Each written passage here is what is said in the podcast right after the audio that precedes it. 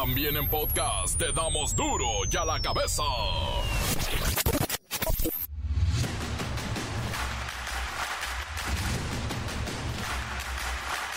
Viernes 12 de enero del 2024, yo soy Miguel Ángel Fernández y esto es duro y a la cabeza. Sin censura.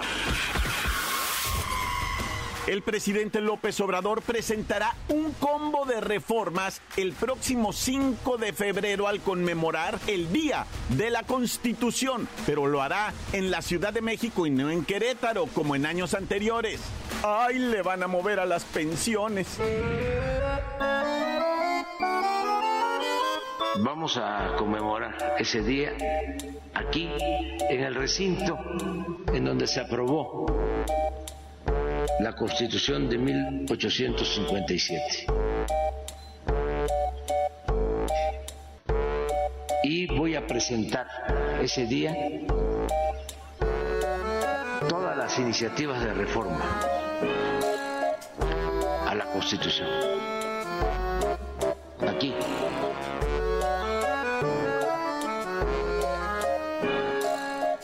Es un paquete de iniciativas que tiene que ver con el bienestar, que tiene que ver con salarios, con pensiones,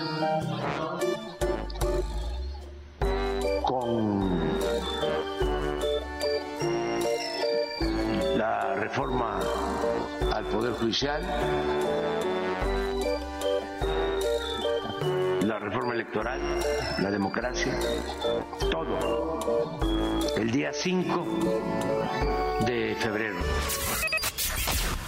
El 75% de los empleados mexicanos afirmó que quiere un cambio de trabajo durante el 2024. Y esto representa un crecimiento del 22% en este deseo respecto al año pasado. Pareciera que no nos gusta la chamba. Y México está en el top mundial de la vivienda más cara. Son tan costosas que los trabajadores no pueden comprar una casita ni de trabajador, pues no le alcanza con su sueldo. Y en la zona metropolitana de Guadalajara amanece con frío histórico de 6 grados. En este momento el clima es fresco y los abuelos están diciendo, así era el tiempo de antes. Pero bueno, también el susto ¿eh? del incendio en la madrugada que consumió parte de una fábrica de muebles ubicada en la zona industrial. Y Estados Unidos y Gran Bretaña lanzan un ataque a gran escala contra piratas hutíes en Yemen. Sí, contra piratas. Y el presidente Joe Biden dijo que los ataques tienen como objetivo demostrar que Estados Unidos y sus aliados no tolerarán los incesantes ataques, secuestros y robos de los sanguinarios bucaneros hutíes en el Mar Rojo. Ahora los gabachos están en guerra contra los piratas. Somos así, un pirata me hace feliz, siempre te digo lo que quiero hacer. Somos piratas. El reportero del barrio nos comparte notas de verdadero terror. La Bacha y el Cerillo tienen la inauguración del Clausura 2024 y vengan las fanfarrias. Además, los comodines de la NFL, vaya fin de semana. Comencemos con la sagrada misión de informarle porque aquí no le explicamos las noticias con manzanas, no, aquí las explicamos con huevos. Llegó el momento de presentarte las noticias como nadie más lo sabe hacer. Los datos que otros ocultan, aquí los exponemos sin rodeos. Agudeza, ironía, sátira y el comentario mordaz. Solo el duro y a la cabeza. ¡Arrancamos!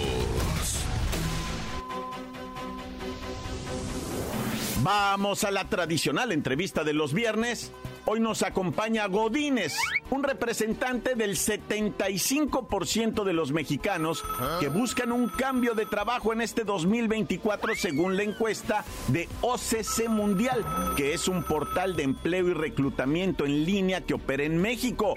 Hola Godínez. Buenas tardes.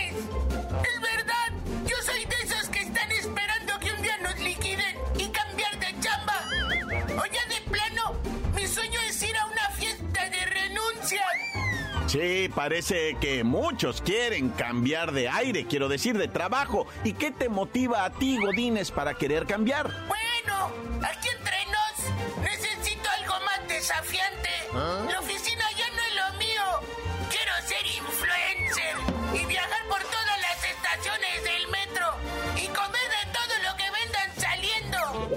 Entiendo, Godínez, pero según la encuesta de OCC, solo el 2% está contento en su trabajo actual. Entonces, tú no eres parte de ese selecto grupo de contentos, ¿verdad?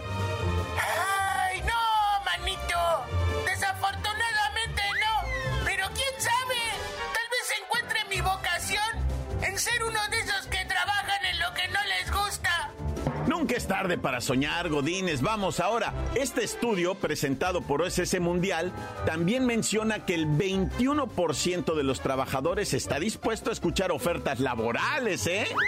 Con gusto se van para otro lado. ¿Te consideras entonces tú parte de ese equipo? Por supuesto, siempre es bueno mantener las orejas abiertas y escuchar ofertas. Es como tener una versión laboral de Tinder, ¿a poco no? Ajá. Como Tinder, claro, está uno ahí, pues ya sabe, ¿no? Esperando que alguien lo llame. Pero bueno, interesante comparación. Volvamos a la encuesta. ¿Cuál crees tú, Godínez, que sea la causa principal de la insatisfacción laboral en México? Pues yo digo que la falta de oportunidades definitivamente. A veces siento que estoy atrapado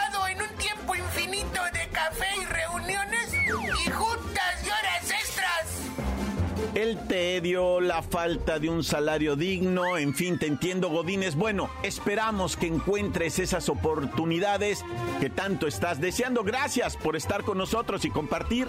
Pues si alguien está contratando, aquí estoy. Listo para dejar mi taza de café y correr hacia el éxito. Voy por mi tercer trabajo al día en este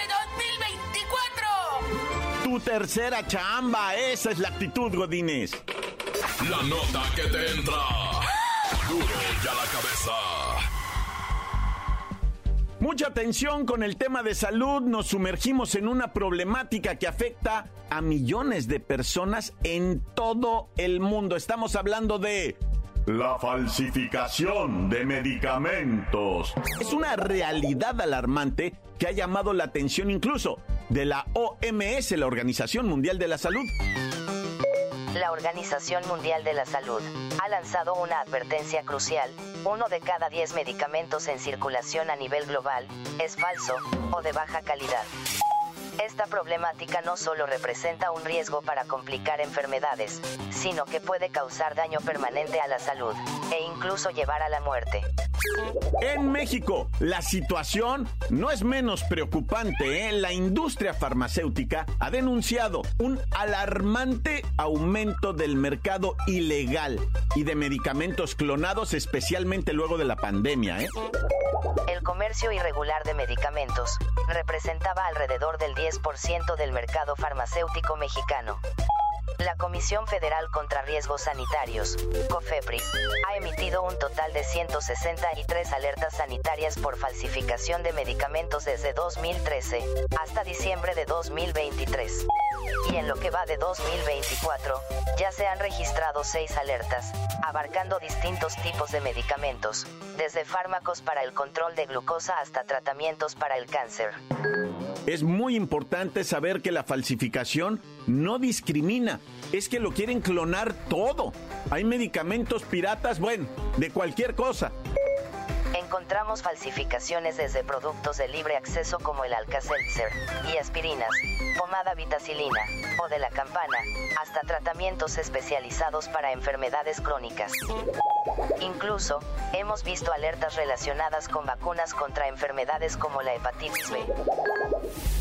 Es por eso que les recomendamos la importancia de adquirir medicamentos únicamente en establecimientos autorizados. Solo así se garantiza su autenticidad y eficacia o si no, puedes ir a hacer el reclamo.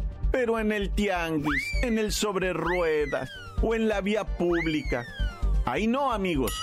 Por eso esto es un llamado de atención a todos nosotros para proteger nuestra salud y la de nuestros seres queridos. Encuéntranos en Facebook, facebook.com, diagonal duro y a la cabeza oficial. Estás escuchando el podcast de duro y a la cabeza. Síguenos en Twitter, arroba duro y a la cabeza.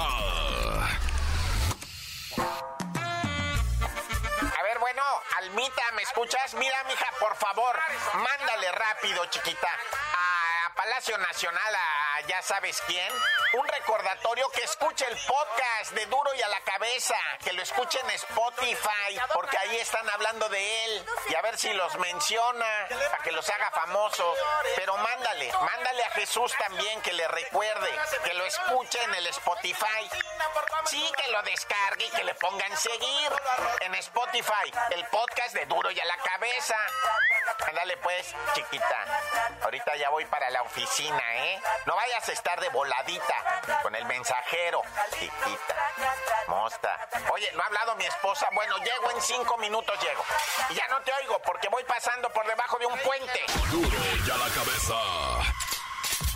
El reportero del barrio nos comparte notas de verdadero terror.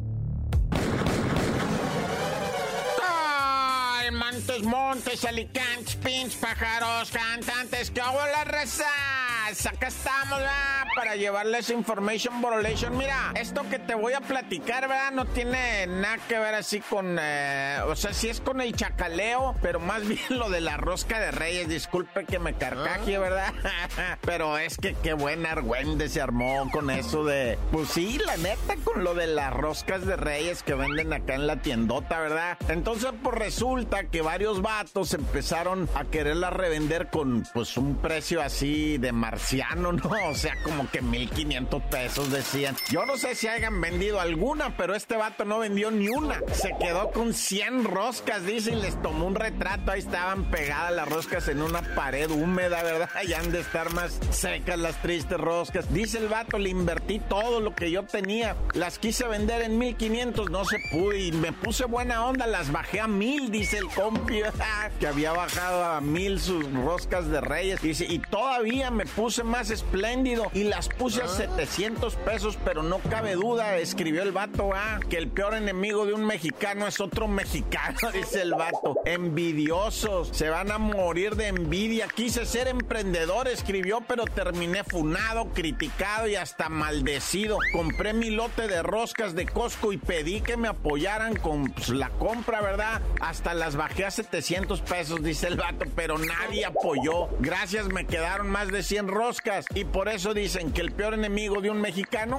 es otro mexicano. No, vato, pues tú eres el peor enemigo poniéndole esos costos. Mira, para que entendamos cómo es el business verdadero, esos que andan queriendo que emprender y que nomás aprendan una cosa. En un negocio de reventa así normal, fíjate, un 30% que le ganes es, es chido, güey.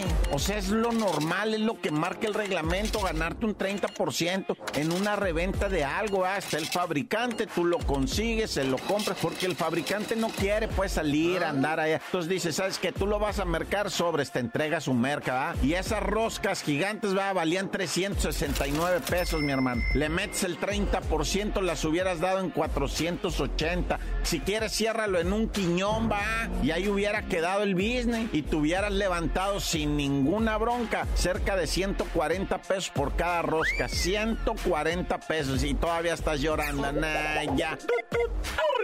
Oye, vamos a ir a una dramática historia de un par de adultos mayores. Él 80 años, ella 81 años. Y sabes qué, venían en un carro, en un tipo suru taxi, ¿verdad? Venían y de repente el señor le dice a la señora de 81 años, mi hija baja, bueno, se bajaron los dos. Él abrió el cofre así del carro y le dijo, jálale aquí que, que, que si miraba que el acelerador, que no sé qué, el compita se sube, pegue el acelerador y le pasa por encima a la señora, su viejita de 81 años, él de 82, ¿te imaginas? Y todo esto enfrente del hijo. Ahí estaba su hijo, que rápido fueron a traer gatos y rampas para subir al, al carro y sacar a la señora, pero ya había fallecido la viejecita. Ah, qué triste historia, ¿te imaginas? Al don se lo llevaron detenido. Sale porque es crimen imprudencial, ¿verdad? Y se paga fianza, es, imprudencial, vas a juicio y todo, pero en libertad, ¿ah? Entonces, pues una tragedia, ¿no?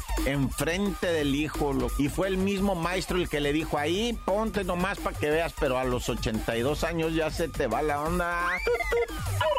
Y bueno, comentarles uno de los videos más, este, pues que me pusieron más mal, la neta. Lo vi, pero yo no veo estas cosas, o sea, no veo videos de ejecución. Este lo miré porque no entendía qué estaba pasando y se trata de allá de Piedras Negras, Coahuila, un venezolano y un haitiano que murieron ahogados en un pantano. Fíjate que yo de morro miraba esas películas donde caían en los pantanos y decían, ah, ni existen, que te van tragando así para abajo y que tú te mueves, ¿verdad? Y, y entre más te mueves, más te hundes. Pues así estuvo ahí con estas personas que fueron captadas en video cómo se están ahogando. De hecho, entre ellos mismos se empiezan a jalar en la desesperación para abajo. Eran tres, logró sobrevivir uno y un, un pequeño como de unos 11 años está más adelante. Él como que sí se agarró de algo que flota, pero quedó ahí atrapado, ¿verdad? Su papá venía atrás, muere ahogado, estaba un haitiano que él no sabía incluso nadar, pero pensaron que sí tocaban fondo y, y se los fue tragando el pantano. Uno logró sobrevivir, los otros dos está captado en video cómo pierden la vida, pues prácticamente absorbidos por pues el lodazal y el pantano, ¿no? O sea, todo ese lodo que está ahí con agua y, y pues que te va hundiendo y tú vas perdiendo la vida, qué desesperación. ¡Corta! La nota que sacude.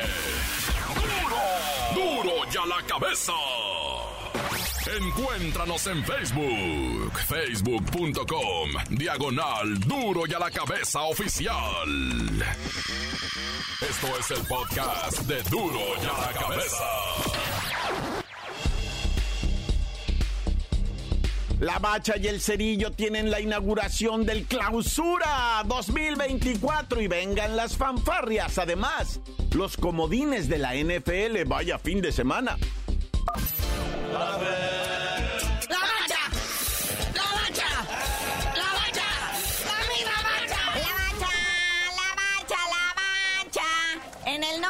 Todopoderoso de los ángeles, de las potestades y los querubines que lo acompañan en el trono celestial, comienza el clausura 2024 Liga MX. Sí, gloriosa, jornada 1, torneo clausura 2024 Liga MX, primer partidito, silbatazo inicial, 7 de la noche. El Gallos Blancos en su estadio La Corregidora reciben al Diablo Rojo del Toluca.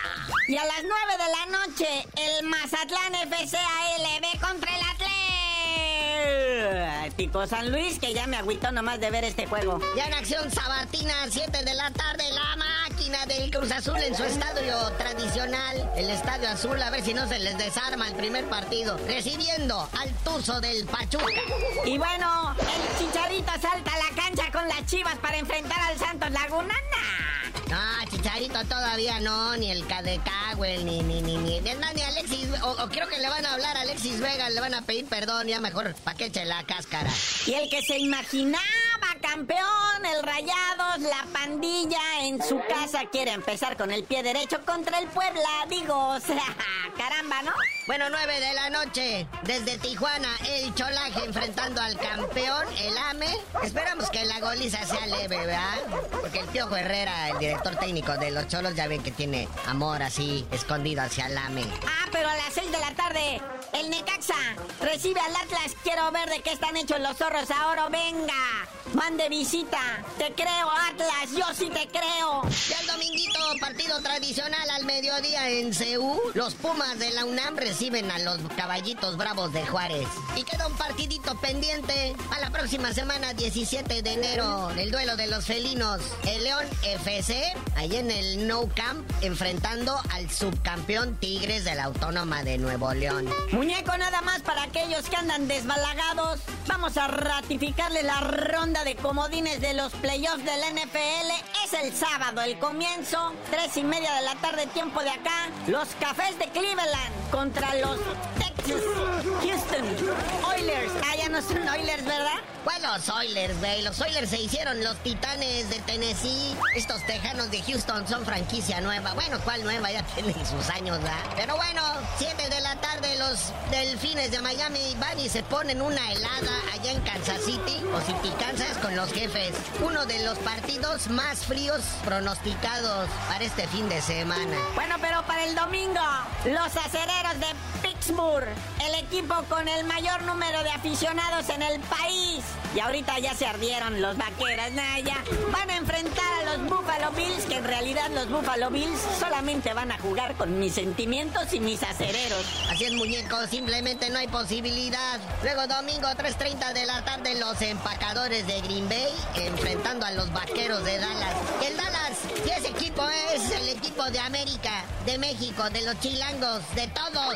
A mí el Dallas Cowboy, los vaqueritos de Dallas se me hace como el América, hijo, la neta. Pero bueno, Los Ángeles de Charlie. Ah, no, Los Ángeles Azul, digo, Los Ángeles Rams. Enfrentan a los Leones de Detroit. Eso es a las 7, papá. Ya para lunes por la noche, 7 de la tarde, los Águilas de Filadelfia enfrentando a los Bucaneros de Tampa Bay. Y recordemos pues que quedan los Cuervos de Baltimore y los 49 de San Francisco que les toca descansar esta primera ronda y se van directo a cuartos de final, digo, a los divisionales. Y antes de irnos, le damos la bienvenida al Loquito Abreu. Así es, llega Diego Abreu al Toluca, el loco, el hijo del loco Abreu, el loquito Abreu. Este legendario jugador que jugó con todos los equipos aquí en México, ¿no? Anduvo en Tecos, Cruz Azul, América, Dorados, Monterrey, San Luis y Tigres. De hecho, el loco Abreu tiene el récord, ¿no? De ser el jugador que en más equipos ha militado y su forma particular de cobrar los penales a lo panenca. Aquí en México nunca fue campeón, ¿verdad? El loco Abreu, pero fue campeón de goleo con Dorados en dos torneos, el Clausura y Apertura 2005, en el Clausura 2006 con Monterrey y en el 2007 con San Luis.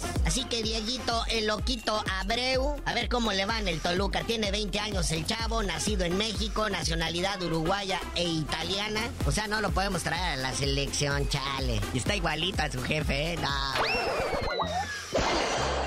Pero bueno, carnalito, ya vámonos. Hay mucha actividad deportiva. Mira, nada más es el primer fin de semana largo que vamos a tener deportivamente hablando y tú no sabías de decir porque te dicen el cerillo. Hasta que Loquito Abreu me consiga un autógrafo de su papá, el verdadero loco Abreu, les digo.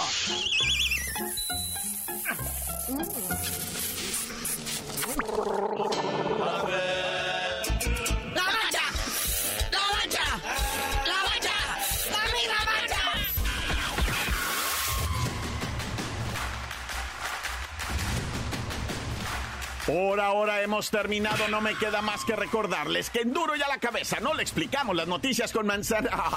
No, aquí las explicamos con frío.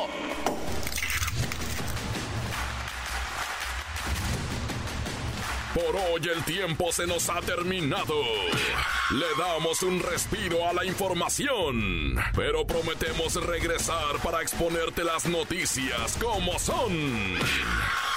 Duro y a la cabeza es Miguel Ángel Fernández, Arturo González, Eddie González y la producción de Luis González, el señor X. Una producción original de MBS Radio.